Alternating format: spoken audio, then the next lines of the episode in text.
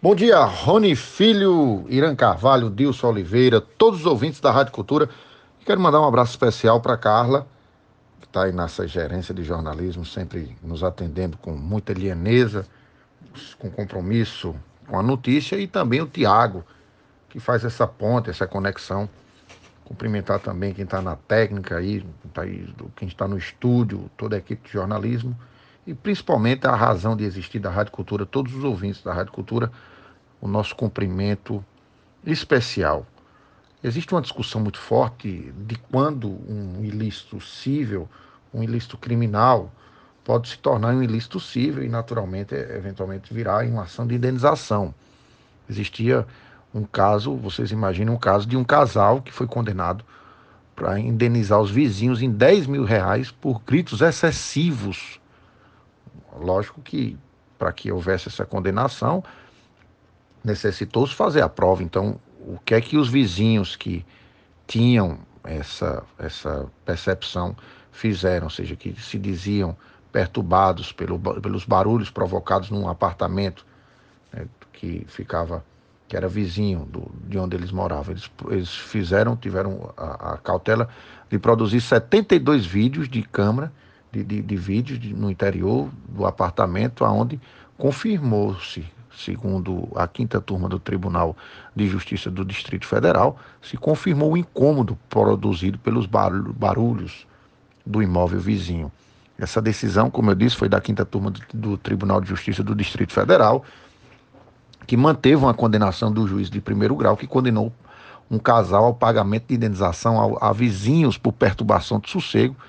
a decisão estabeleceu a quantia de 10 mil reais por danos morais. Os autores da ação, ou seja, os vizinhos né, que incomodados né, e demandaram contra os réus, alegando que eles tinham um comportamento antissocial, desrespeitoso, ao produzirem constantes ruídos excessivos, gritos, urros, xingamentos e principalmente no período noturno, e alegaram que esse fato desencadeou um prejuízo à saúde e ao sossego do casal os réus argumentam que o casal é, se trata com trata os vizinhos com mera intolerância. E aí reclamam também que, ao menor sinal de barulho, os autores já consideravam incômodo, intolerável, que não podia admitir o fato que passava da, dessa posição de desagradável, de um mero de sabor. E acarretou-se nesse é, nessa indenização. No julgamento do recurso, o Tribunal de Justiça do Distrito Federal assentou a tese de que o sossego é direito, fundamental do cidadão. E destacou, como nós já havíamos ponderado, esses 72 vídeos captados pelas câmeras no interior do apartamento dos vizinhos que estavam sendo incomodados, que, conforma, que, que confirmaram os barulhos que foram produzidos pelos vizinhos que foram condenados. Então, outros condôminos, ou seja, outros vizinhos, também relataram a conduta antissocial inconveniente do, dos vizinhos que produziam o barulho a qualquer hora do dia. O tribunal ressaltou que a importunação era constante e que causa essa frustração, constrangimento, transtorno psicológico nos vizinhos e que eles deixam de deixaram de residir no imóvel por alguns meses por conta dessa perturbação exagerada. Ou seja, é, essa posição é importante.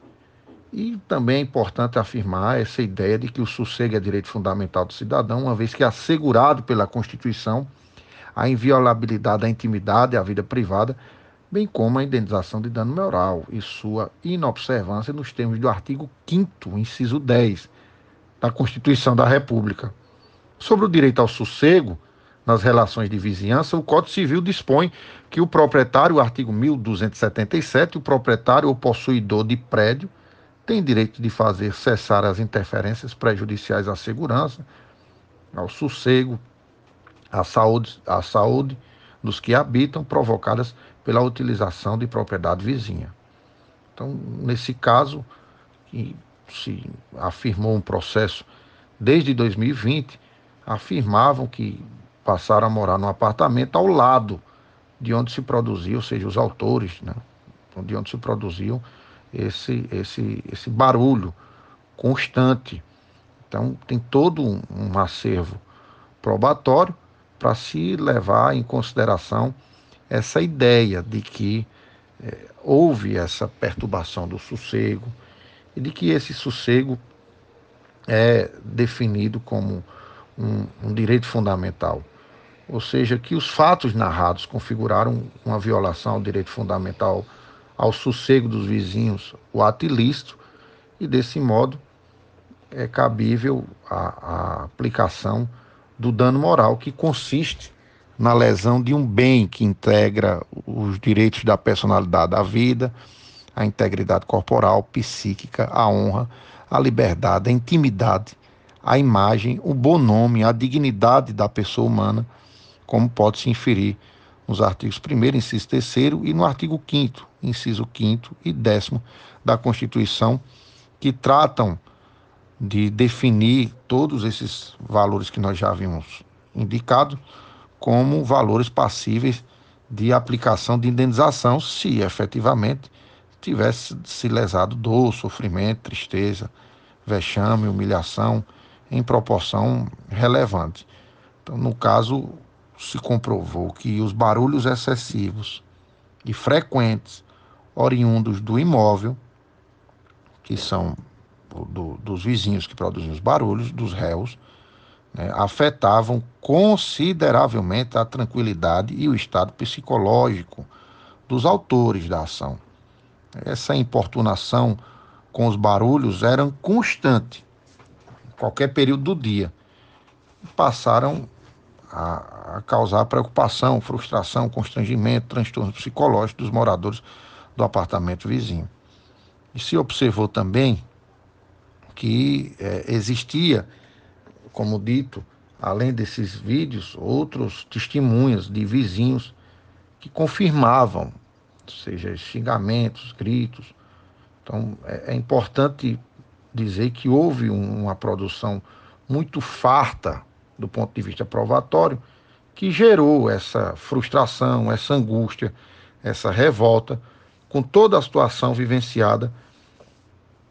em sua propriedade.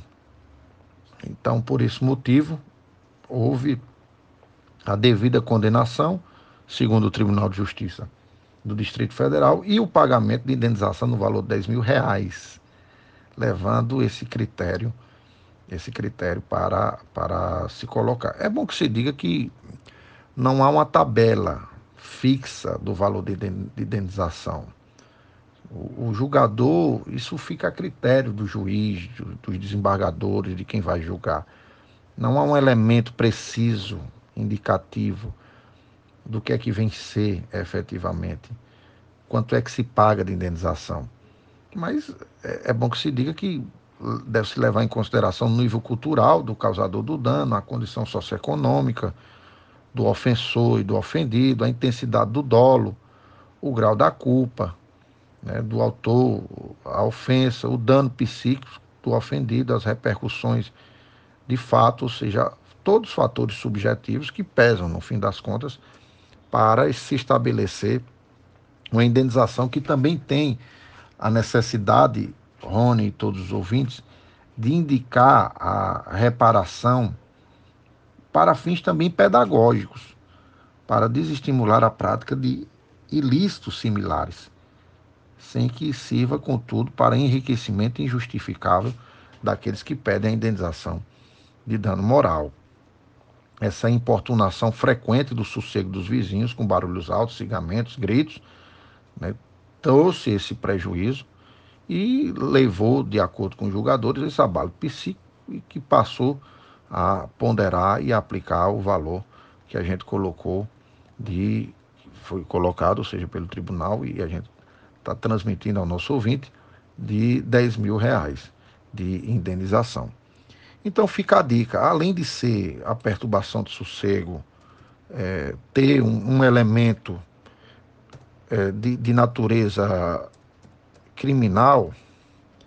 ele também pode ser é, é, é, pode também ser quantificado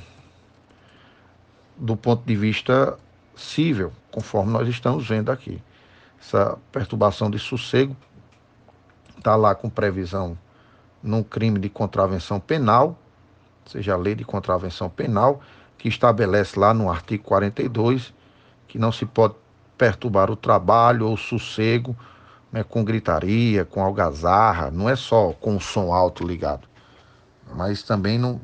também protege o exercício da profissão por essas ações incômodas ou ruidosas, desacordo com, a, com as prescrições legais e com abuso de instrumentos sonoros ou de sinais acústicos, provocados ou não, procurando impedir barulho e também até com a definição de barulho produzido por animal que se tem a guarda. Então, lógico que a gente está falando aqui de uma penalidade de prisão simples de 15 dias e 3 meses ou multa, depender do caso, portanto, é, não há hora determinada para que a pessoa utilize sons altos, para que gere essa perturbação de sossego, e que no fim das contas, se alguém estiver passando por isso, é, deve fazer uma reclamação, eventualmente até prestar um, um, um boletim de ocorrência e tentar se cercar de todas essas informações que são necessárias para eventualmente ingressarem com processo criminal. Né? A gente está tratando aí na área criminal de um, de um processo de menor potencial ofensivo, mas que tem repercussões na seara civil, conforme nós vimos aqui nessa decisão do Tribunal de Justiça do Distrito Federal. Nesse sentido, fica esse comentário aqui Rony, todos da Rádio Cultura, sempre um prazer renovado. Um abraço do seu amigo João Américo Rodrigues de Freitas. E dizer que a qualquer momento a gente volta aqui com vocês na programação, sempre que convocado, procurado pelos nossos estimados amigos da Rádio Cultura. E um abraço para todos os ouvintes. Fiquem com Deus.